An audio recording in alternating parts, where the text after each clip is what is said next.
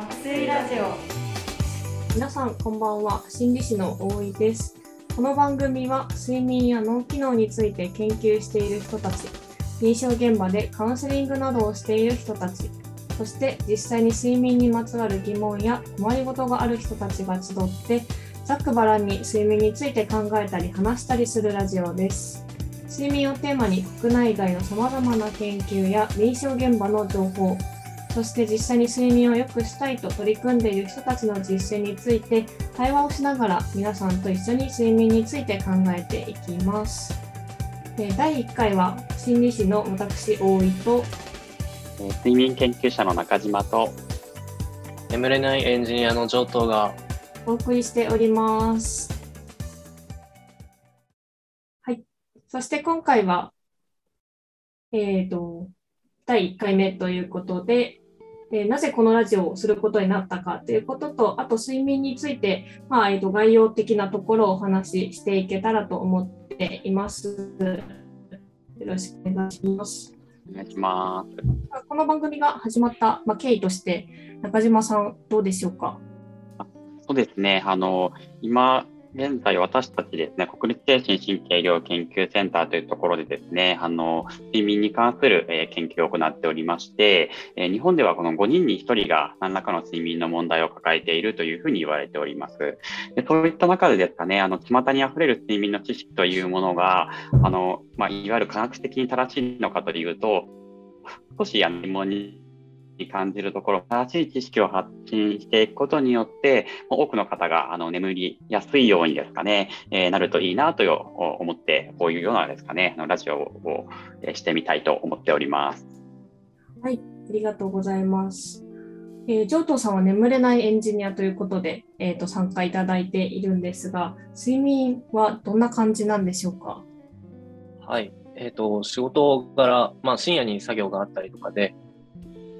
まあ、生活ずれてしまったりとかして、まあ、実際眠れない時期とか、まあ、寝れても途中で起きてしまうとか、あまり質のいい睡眠が取れてないので、こういった皆さんとお話しする機会を通して、えっ、と、自分の睡眠の改善であったりとか、まあ、実際寝れない当事者としていろいろ意見を言えたらなと思っています。はい、ぜひぜひ、あの、身近なご意見や、知人の方でも、あの、上藤さんご自身の経験でもいろいろお話しいただけたらと思っています。そして中島さんの方からは、まあ、専門的な立場からということで、いろいろ睡眠について教えていただけたらと思っております。はい。はい。ではですね、まず最初に、まあ、日本はあの睡眠の問題を抱えている方がたくさんいらっしゃるということなんですが、はい、ちょっとこれについて詳しく中島さんの方から教えてもらえますか？あはい、そうですね。あの、やっぱり日本ってとても、えー、いわゆるあの、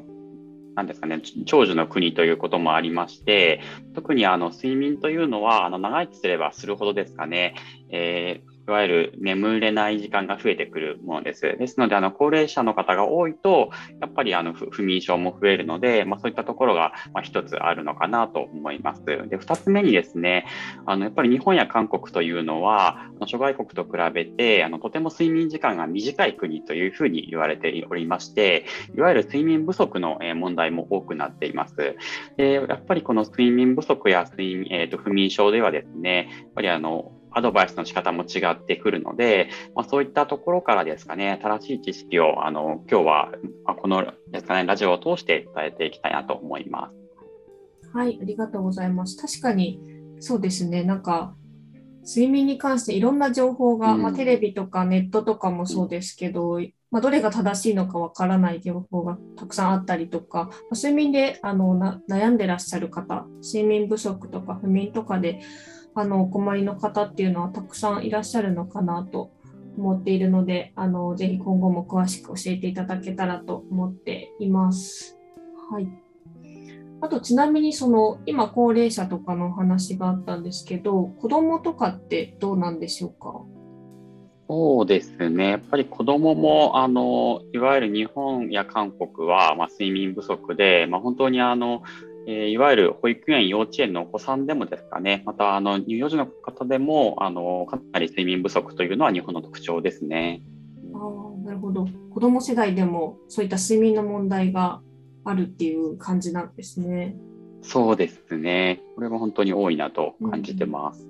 はい、今だとそのコロナのこともあってちょっと外に行きづらかったりとかあとは保育園とか学校とかがお休みになったりとかで、まあ、そういったところももしかしたら関係してくるかもしれないですね。あそうですね。はい。はい。で、えっ、ー、と、ジョートさんは眠れない人ということで参加いただいているんですが、まあ、実際どういう困りごととかありますか？ね、どうしても仕事の関係とかで生活が、まあ、生活リズムが普通の人とずれてきたりとか、えーと、寝る時間が一定にならないっていうのがあるので、そういった時に、まあ、実際ベッドに行ってもなかなか寝つけなくて1時間、2時間ベッドの上でゴロゴロ起きているみたいな状態になってたりしますね。うん、なるほど。まあ、仕事上、ちょっと睡眠時間がま整いにくかったりとか、まあ、規則的にしにくいみたいな方も結構いらっしゃいそうですよね。そうですね。僕と同じようなエンジニアの仕事とかでしたら、やっぱり深夜の時間帯とかに何か作業があったりとか、それもいつもではなくてたまにとか定期的にあったりとかするので、それで余計にリズムが乱れたりしてる人が多いイメージがありますね。うん、なるほど。あさっき睡眠不足の話もあの中島さんの方からあったんですけど眠りたいけど時間が確保できないみたいな方もいらっしゃったりするんでしょうか？そうですね。やっぱり、あの、それこそ、あの、ジョーソさんのようなエンジニアの方ですとか、お仕事をされている方ですと、まあ、どうしても、あの、忙しくてですかね、まあ、眠れないですとか、そういったのは本当に、まあ、多く聞く悩みの一つですね。うんそうですね。なんか日本のなんか特徴というか、えーと、他の国に比べると夜遅くまで働いてたりとか、なんかそういうイメージがあるんですけど、実際にそういったデータとかもあったりするんですか？あそうですね、まあ、あの仕事の量に関しては、ちょっと僕はあのパッと出るものがないんですけども、あのデータとしてあるのが、例えばあの女性の方が、えー、それこそ日本は睡眠不足なんですね。でこれはあのデータとして出ているのが、あの女性の家事の割合があの諸外国に比べてやっぱり多くて、でそうするとやっぱり女性のあの方がですかね、まあ、睡眠不足になりやすいといったものはあのデータで示されてますね。ああ、そうなんですね。そういったデータが、まあ、性別によっても変わってくるというようなことが言われてたりするんですね。はいョートさん眠れないっていうことだったんですけど、なんか工夫とかはされてるんですか？工夫はいろいろやってますね。それこそ、えっと、よくあるお風呂にしっかり浸かるであったりとか、まあ、夜の食事を控えめにするとか、あんまり重たいものを食べないとか、うん、まあ、昼間にしっかり日の光を浴びて運動するとかですね。そういったことは結構いろいろ取り組んでやってみたりはしたんですけど、あんまりなんでしょう、劇的に変わるというか、効果がこれめちゃくちゃ効いたな、みたいなのはなかったかなという気がしますね。うんそういう情報ってどこから得たりするんですか？それこそツイッターとか、あとはネットニュースとかで流れてきたりとか、まあこれをしたらよく寝れるよとか、まあツイッターとかでよくあるのは、まあサプリメントとか、まあコンビニとかで普通に買えるような、まあちょっとこれ飲んだらよく寝れるよみたいなものですね。そういったものをを使ってどういう効果が出たみたいなのを見て、まあ、実際ちょっと自分で試してみたりとかしてましたね。ああ、実際に買って飲んでみたりとかって感じなんですね。はい、うん最近だと薬局とかにも売ってて結構手軽に買えたりしますよね。うんうんうん、こういうサプリメントとかって中島さんどうなんですか？そうですね。あの、本当にサプリメントで助かる人は、あの、まあ、いるのかなというふうには思う一方で、それがあの慢性的なあの困りごとですかね、その場合に、まあ、どうしてもあのまあ、すごく有効性が検証されているものではないと思うので、じゃ本当に悩まれているのであれば、ちょっとあの勇気がいるかもしれませんけど、あの病院を受診していただいて、ま、しっかりとあの効果がある薬をですかね、飲まれるというのは、えー、やっぱり眠りを流すためにはとても良い方法かなというふうに思いますね。うん。なるほど。使い方もちょっと考えつつ、うまく付き合っていくっていう感じなんですね。ねはい、なるほど。それを聞いて、ジョートさん、どうですか？その、なんでしょう、睡眠で寝れないから病院に行くって結構ハードルが高いというか、その例えば風邪をひきましたで病院に行くのは何でしょう、一般的というか、まあ、自然にそうなるよねっていう気はするんですけど、まあ、寝れないからっていうので、なかなか病院に行くっていう思考に至らないので、そこの、なんでしょう、どれぐらいが、その、どれぐらい寝れなかったらとか、そういう目安とかってあるんですかね？うん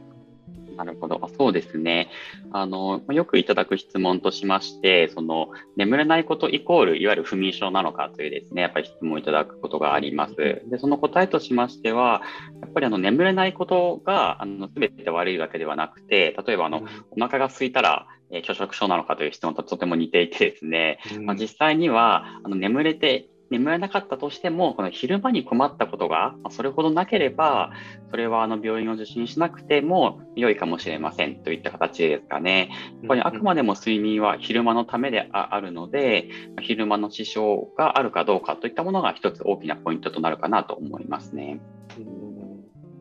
なるほど。はいまあ、実際にはあの例えばあの寝坊して仕事に行けないとか、すごくあの昼間、まあね、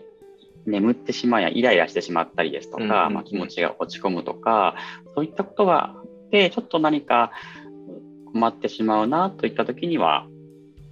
少し勇気を出していただくか、どなたか親しい方に相談していただくとか、まあ、そういったところが何かできると、あの一人で抱え込みすぎずにですかね、良いかもしれませんね。睡眠というと、あれですよね、その眠れないのが苦痛みたいな感じのイメージもあったりしますよね。うん、日中というよりは、あの布団の中で眠れないのが辛いとか、ね、はい。うんまあ、そういうはい。確かにそうですよね。やっぱり眠れない時間ってすごく孤独で一人ですかね。なんか世界からその取り残された感覚ってありますもんね。そうですね。なんかその夜中に目覚めちゃうとか、朝早く目覚めちゃうとかも、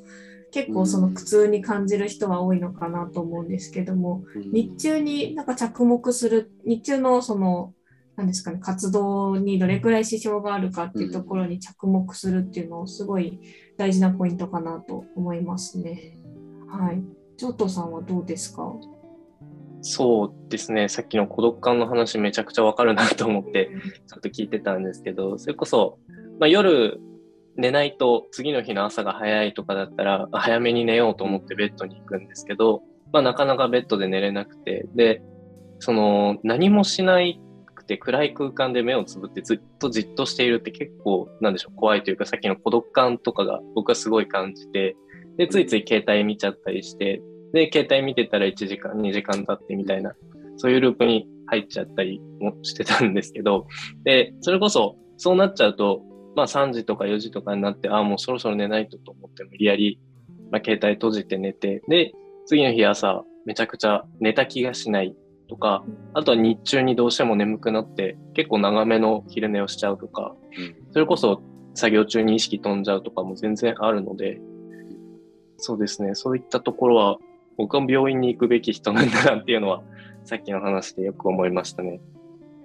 うんど今のジョートさんの話でもなんかいろいろな気になるポイントが出てきたなと思って例えば昼寝の話もそうですしその布団の中で携帯とかブルーライトとか浴びてもいいのかみたいなのも気になってる人たくさんいるんじゃないかなと思いますね。あとは日光浴びるとかそういったのが、まどれくらい効果あるのかとかそういったところもすごく気になる方がいらっしゃるんじゃないかなと思っております。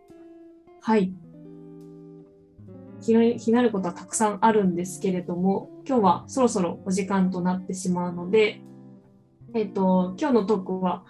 えっ、ー、と、これくらいにしたいと思いますが、最後に感想感想と意気込みを聞けたらと思いますが、中島さんどうでしょうか？そうですね、まあ、実際にあのこの眠れない孤独ですとか、そういったものですかね、佐藤さんの方からいろいろあのお聞かせいただいて、まあ、そういった方に少しでも聞いてよかったな、眠れるなといったですかね、ちょっとあの勇気となれるようなあの番組にしていけると嬉しいです。はい、ぜひぜひお願いします。上藤さんは眠れない人代表としてどうですか？そうですね、こうやってちょっと今、今回第1回で話をさせてもらっただけでも、僕の中ではいろいろと発見とか、新しいものがあったので、まあ、そういったものをこれからのラジオを通していろいろ学んでいって、僕も無事寝れる人に、寝れるエンジニアになれればいいかなと思います。はい、ぜひあのこうやったら眠れるようになったとか、まあ、このラジオで眠れるようになったっていうような人が増えるといいなと思っておりますので、また次回も皆さん楽しみにしていただけたらと思います。それでは皆さん次回またお会いしましょう。